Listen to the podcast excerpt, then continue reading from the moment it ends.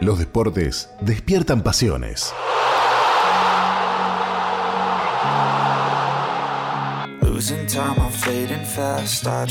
En Atletas en Cristo conversamos con deportistas que comparten la pasión de predicar el Evangelio y el deporte.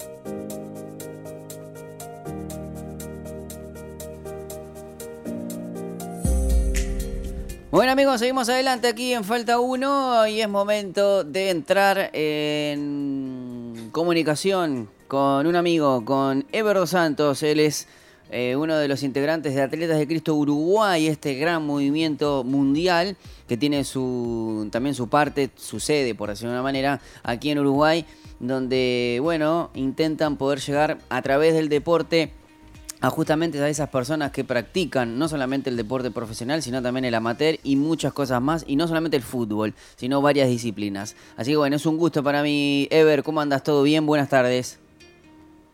Hola Pipo, buenas tardes. Eh, saludos para toda la gente y muchas bendiciones.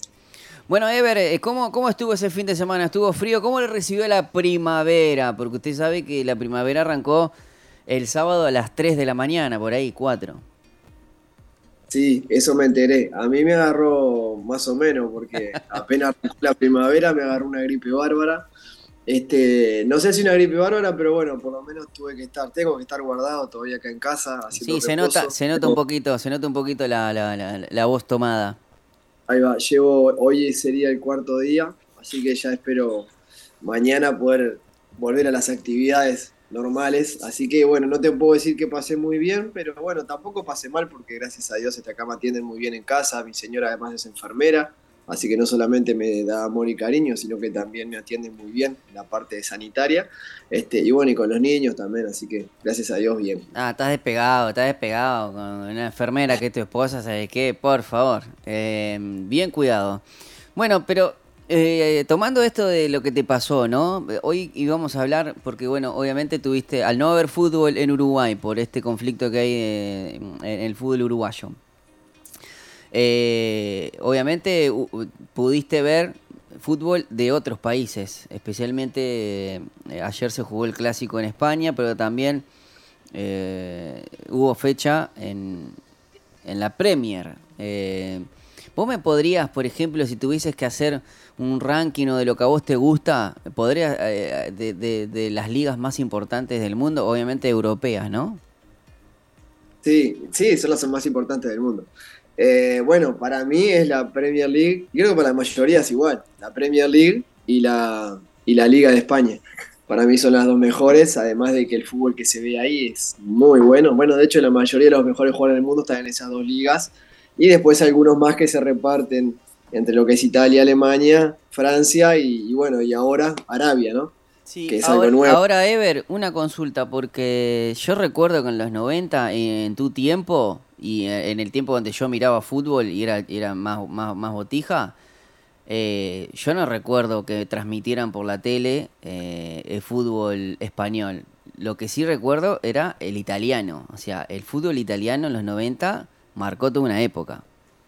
El fútbol italiano y el fútbol alemán. Yo no sé si vos llegaste, pero si sos más o menos contemporáneo mío, había un programa en el Canal 5 de un periodista me acuerdo. Prieto que pasaba fútbol alemán. Y yo no me perdía ningún partido, conocía todos los... Que, que le, ponía sobrenombre. Yo siempre me acuerdo de, de, Vinchita Berger, por ejemplo. Me, me ah, acuerdo. yo me acuerdo unos cuantos. Migajita Lisbarki. Sí, ese Migajita Lisbarki era, era fundamental. Pero el que me... Había, había unos cuantos y yo la verdad que esperaba ese momento porque claro, no había televisión todo el día no había muchas opciones para mirar televisión. Entonces cuando pasaba fútbol alemán, para mí era acostarme con mi viejo en la cama de mi mm. viejo a mirar el fútbol alemán y, me aprendía todo, sabía todo. Y qué selección la de Alemania del 90, ¿no? Este, además estaba en pleno auge el fútbol alemán. Era, estaban los mejores jugadores ahí. Entonces era placer verlos. Rudy Fela, eh, Klinsmann, Bushwald, Breme, eh, Hassler, por favor. Bigotito Rush. Bigotito Rush, es verdad. Eh, bueno, Schumacher, el, golero, un poquito más, más anterior, pero Bodo Igner, este, eh, el otro, Baumann, los dos goleros de, esa Alemania campeona del 90. V Camp. V Camp, sí, sí. Bueno, Lothar Mateus, o sea, eh, me estaba yendo para, para quizás aquellos que, recuerden, esa Alemania también tuvo un partidazo con, Holanda, me acuerdo, que creo que ahí se definió que era la gran cantidad, la candidata que no sé si te acordás que creo que fue en Hamburgo, o no recuerdo bien, esa Alemania campeona del mundo jugó un amistoso con Uruguay. Eh, si, no, si no mal no recuerdo, no fue cuando jugó eh, cuando Uruguay hizo un golazo con una jugada de, Pereira. De Rubén Pereira, la pisadita de Rubén, Pereira. y el gol de Ostolaza, ¿no fue? El gol de Ostolaza, la peina en, el primer palo el Patito Aguilera y Ostolaza en el segundo. Eh, el y la pisadita que se la hizo a Thomas Hasler, que era uno de los del, lateral derecho de, que, no, fue increíble esa jugada que creo que la, al estilo bien Ronaldinho la hizo eh, Rubén Pereira. Y, bueno, y después, eh, bueno, ese partido termina 3 a 3, me acuerdo, un, golazo de...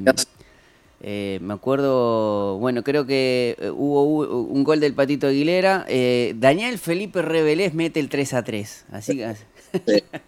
Sí. no, y las cosas, las cosas de que, de que, como el fútbol ¿no? y la vida te presenta oportunidades. Hoy está trabajando conmigo el Vasco En Albion. Así que viste cómo son las cosas, ¿no? Uno los miraba en la televisión y disfrutaba de esos partidos y ahora lo tengo trabajando cerquita mío. No, y además el, responsable de, la, de la Intercontinental de Nacional, o sea, del 88. Ni hablar, y sabes lo más lindo de todo, que él sigue siendo humilde, que él no cambió. Y eso es una, una buena enseñanza para todos, más allá de lo que logró, estar en la elite del fútbol mundial y todo eso, vos hablas con él y es una persona sencilla, humilde, y eso es lo más importante. Bueno, podríamos arrancar hablando justamente porque yo había puesto em, en el avance fútbol inglés versus eh, fútbol español. Eh, ¿qué, es lo que, ¿Qué es lo que ves de diferente eh, tanto el uno como el otro? yo te, te, te, tiro yo una. Para mí el fútbol el fútbol inglés es más vertiginoso, me parece mucho más rápido, y el fútbol español, yo no sé si al haber tanto sudamericano, sea como, como sudamericana, eh, como que sea, lo hemos conquistado un poquito, creo yo, no sé. Decime vos, a ver tu opinión. Bueno, sí, va por ahí. Bueno, primero decir que, el fútbol, el fútbol de la, de la elite mundial, hoy por hoy está en esos dos países, y que nuestro fútbol está a años luz futbolísticamente hablando, económicamente hablando, en todo sentido estamos años luz y a veces pensamos que nosotros tenemos un fútbol profesional y eso es mentira, es mentira, estamos lejísimos del fútbol de verdad. Eso por un lado. Eh, con respecto a lo que vos me decís, lo veo igual, para mí es mucho más vertiginoso el fútbol inglés, mucho más físico. Este, de hecho, los que son físicamente buenos, por encima de la media, la mayoría de esos jugadores están en el fútbol inglés. Eh, hay muy buenos jugadores técnicamente, pero a la técnica le tienen que agregar la parte física porque si no, no juegan al primer nivel de Inglaterra. Eh, en cuanto a España, es, un fútbol muy técnico, muy técnico. Yo miro algunos partidos, no, no siempre miro los grandes, eh, me gusta mirar otros equipos, por ejemplo, miré Cádiz y Betis, Oh. Y, la mayoría de los jugadores son buenos técnicamente, son buenos en los controles, que para mí, como me decía un amigo que, trabajó conmigo, también me decía, Ever, la diferencia entre un jugador de elite y un jugador eh, mediocre o estándar son los controles. El control de la pelota es fundamental. Entonces vos ves cómo ponen el pie, cómo controlan la pelota y ya te das cuenta que son jugadores de calidad. Y en España casi todos los jugadores son de calidad. Es muy difícil encontrar jugadores... Perdón, perdón por el tiempo. No, tranquilo. Este, es, muy difícil encontrar jugadores que no sean buenos técnicamente en España, al punto que son buenas hasta las ligas hasta de tercera división en España. La primera es buena, la segunda es buena, la tercera es buena. Bueno, viste, que, viste, que, en ese ranking que hay también la, la, que vendría a ser la segunda de Inglaterra está por encima incluso de, ligas, la francesa, por ejemplo. O sea, hay, hay, eh, eh, es muy complicada y muy competitiva. No, a eso me refería, que el fútbol de verdad, el fútbol donde están los mejores jugadores del mundo, está allá. Y, y vos te das cuenta por qué, porque los jugadores que salen de acá de Uruguay, que son buenos para nuestro medio, salvo algunas excepciones que son, obviamente los podemos nombrar ahora, el Pajarito Valverde, este, Manuel Ugarte, que cuando Manuel Ugarte yo lo vi en séptima división, yo estaba trabajando en Danubio y él estaba en Fénix jugando, lo vi jugar y ya me, vi que era diferente el tipo, era bueno genéticamente. te bueno, cuenta. Era bueno técnicamente, entonces cuando se juntan las dos cosas, ahí son los que tienen la posibilidad y la mentalidad, ¿no? Porque si vos juntás eso, pero no tenés mentalidad, tampoco vas a llegar. Entonces juntás lo genético, lo técnico y la mentalidad profesional, y ahí está la, clave de los jugadores que llegan ahí. Son muy poquitos, pero muy poquitos. Por eso a veces cuando yo me río cuando veo gente que pone la esperanza en determinados jugadores en baby fútbol, en sus hijos, en sus sobrinos, lo que sea, y en la, en la cortita son buenos y piensan que con eso ya van a llegar al Real Madrid. Y la verdad, están muy lejos de la realidad, ¿no? Son para unos pocos elegidos nada más. No, y, y bueno, y además que le, le trasladan tremenda responsabilidad que quizás hay gente, hay, hay gurises que por su personalidad pueden, pero hay otros que no, y se los obliga, ¿no? Y no, no se dan cuenta que quizás eh, cuando uno le empieza a cultivar y, agarra gente educadora como vos, que eh, o, gente que en verdad eh, le importa trascender no solamente en el en, en, fulano de tal jugador de fútbol, sino también persona, enseñarle y darle herramientas para la vida, quizás no digo que haya hecho que ese jugador o ese pibe haga tremenda carrera, pero se puede defender y pueda tener una... Yo he tenido amigos que han hecho, no la gran carrera, pero dame el, el, 10% de la carrera que, hizo fulano de tal, o, o el 10% que hizo, por ejemplo, a mí, eh, yo recuerdo Emiliano Alfaro, eh, el, de Liverpool. Sí. El 10 sí, está el coordinador de Buenilis. Claro, pero el 10%, o sea, eh, eh, ese, ese, bueno, ese chiquilín, ese ahora ya es un hombre, digo, ¿no? Pero uno lo tiene como en esa sub-20 que estuvo con Suárez, con Cavani, que, que, estuvo, que era suplente de ellos, y sin embargo, es referente en, en Liverpool. Y no solamente que es referente, sino que tiene una buena imagen como, como persona, la que dejó como persona, como trabajador, este, y logró vivir de lo que le gusta. Y eso es un mensaje que muchas veces hemos estado dando acá, ¿no? Que más allá de al lugar donde van a llegar al equipo o al nivel, vivir y hacer lo que te gusta, eso no se compara con nada. Por eso a veces cuando el otro día estaba hablando en casa, perdón que me desvío un poquito, pero estábamos hablando en casa cuando te dicen ese mensaje, te dicen si no estudias no sos nadie. Están equivocados, porque a nadie le va a decir a un pibe o una persona que no estudie, porque se tiene que preparar para la vida. Pero no le digan a esa persona que si no estudia no es nadie, porque muchos de los nadie esos son los que estamos hablando ahora, que no estudiaron pero eran buenos en lo que hacían. Entonces el estudio puede acompañar el deporte o el deporte acompaña el estudio perfectamente, pero no podemos decir si haces esto o no haces esto, vas a ser alguien en la vida o no vas a ser nadie porque eso pasa por otro lado. Eso pasa por la identidad de la persona, saber quién es, los dones que tiene y a la larga hacer lo que te gusta y que te paguen por hacer lo que te gusta, eso no tiene precio. No, yo creo que hay una hay como una mentalidad de que si no sufrís eh, no es trabajo, ¿viste? Eh, y, yo entiendo que me parece que cuando uno... Eh, creo que cuál es la diferencia es que si uno descubre el propósito por el cual fue creado, ya, y muchos te dicen, encontré un trabajo, ama, un trabajo o descubrí tu pasión y nunca más se va a, se va a convertir en un trabajo, porque lo, lo, vas a hacer de tal manera que entendés que no es un trabajo, si bien lo estás haciendo, ¿no? Pero yo creo que me parece que es eso, y hay tantas personas frustradas porque no han conseguido sus sueños, por, porque no han encontrado ese propósito, que después a agarrar la pala, tenés que laburar, ¿viste? Y cuando uno está atrás de una computadora, cuando uno está atrás de, bueno, a veces te dicen, eh, el que es laburante es el que se levanta temprano, que también eh, este, está llevando su pan, pero ven a los jugadores de fútbol o los atletas, pero anda a, anda eh, a hacer, este, ¿cómo es? anda a pegarte 10 vueltas en la pista de atletismo a ver si podés.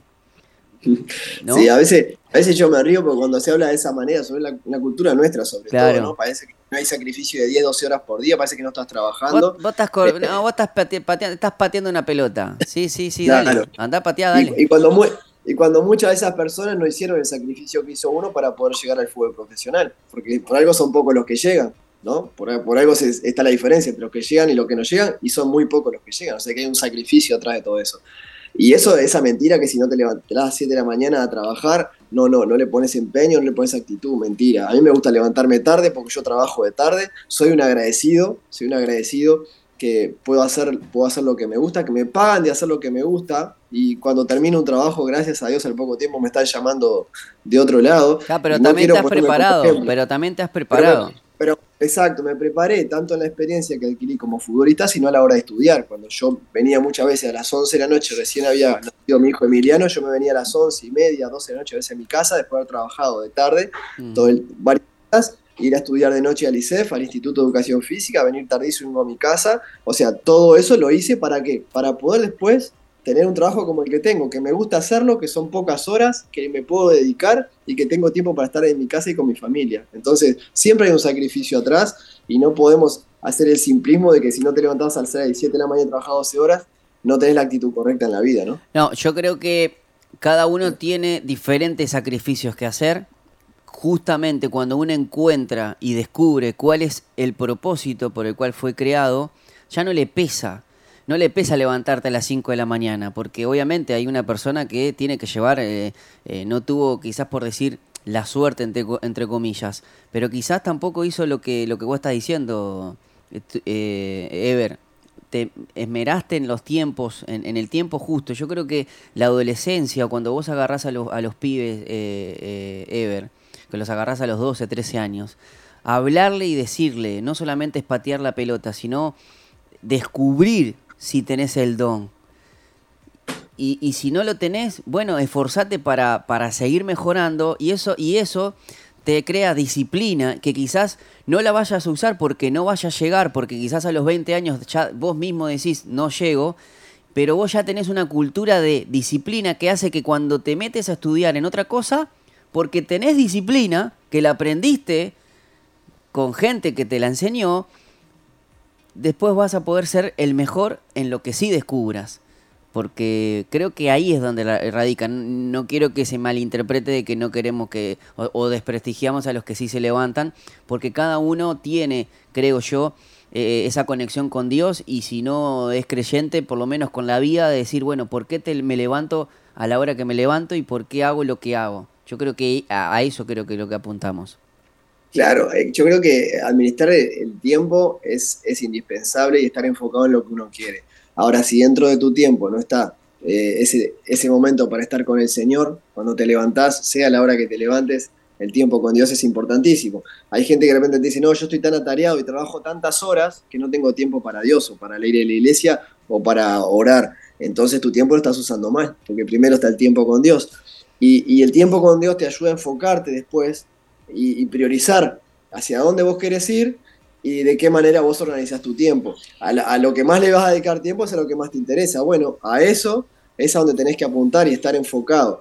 Yo, por ejemplo, mi hijo quiere ser futbolista. Entonces yo le digo, bueno, ¿querés ser futbolista? Bueno, no tenés que dejar de estudiar porque el estudio te va a preparar en la parte intelectual y en otras cosas para la vida y hoy o mañana también vas a estar preparado porque si sabes las cosas bien en el fútbol y podés vivir del fútbol, no vas a necesitar que una persona te administre los bienes o lo, que tú puedas lograr, porque tú vas a tener la capacidad mental, te has preparado para ejercer las matemáticas y las cuentas que tenés que hacer y poder hacer gestiones y poder eh, manejar tus números. En el caso, y si no, si no puedes lograr eso, pero por lo menos vas a estar preparado para hacer una carrera o para hacer, tener un, un plan B, que no está mal, tener un plan B pero sí estar enfocado en el plan A. Yo le puedo decir a, un jugador o a una persona que quiere ser futbolista, una persona, una muchacha que quiere ser gimnasta profesional, primero está el estudio.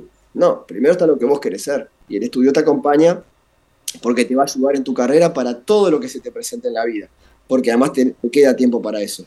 Entonces, hablando hoy que estamos hablando del fútbol inglés y el fútbol español, me gustaría que mi hijo fuera el fútbol español sobre todo, ¿no? Me encantaría pero si no llega al fútbol español, por lo menos que haga todo lo posible por alcanzarlo. Y capaz que no llega, pero puede ser un futbolista profesional en, otro país o mismo aquí en nuestro, en nuestro país. Y también el estar preparado para enseñar a otros, porque muchos, que, muchos que no llegaron al fútbol profesional, pero hoy están enseñando a otros, a otros deportistas y a jóvenes a cómo lograr llegar al fútbol profesional. Yo, por ejemplo, hablo más de mis errores que que de mis virtudes, porque yo puedo reconocer que me equivoqué y yo no quiero que vos te equivoques de la misma manera.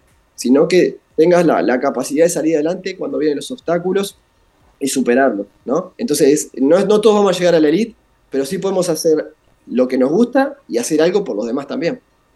Excelente. Bueno, Ever, de todas estas cosas, eh, cada vez que se juntan ustedes, eh, hablan y nos gustaría que, nos digas cómo hacemos para, mm, para conversar con ustedes, los atletas de Cristo, cuándo es que se pueden, cada, cuánto es que se reúnen, todos esos datos ah, y las maneras de, conectarnos por aquellos que nos están escuchando. Eh, y, bueno, le, les picó el bichito porque encuentran un lugar donde saben cuáles son las necesidades de uno. Bueno, por Atletas de Cristo Uruguay en el Instagram, ahí se contactan con nosotros. Y les paso mi celular para la próxima reunión para invitarlos, que es el 98684256. Y perdonen mi voz y la tos, pero bueno, ya nos recuperemos del todo, Pipo. No, y, la verdad que aguantaste bastante, ¿eh? La verdad que viniste bien, viniste bien. Eh, bueno, muchas gracias. Te agradezco. Un saludo para todos y que Dios los bendiga a todos los que están escuchando también. Muy bien, muchas gracias, te agradezco por tu tiempo y bueno, ya saben cómo hacemos para conectarnos con la Teta de Cristo. Nosotros nos vamos a ir a escuchar buena música y luego se viene más Falta Uno.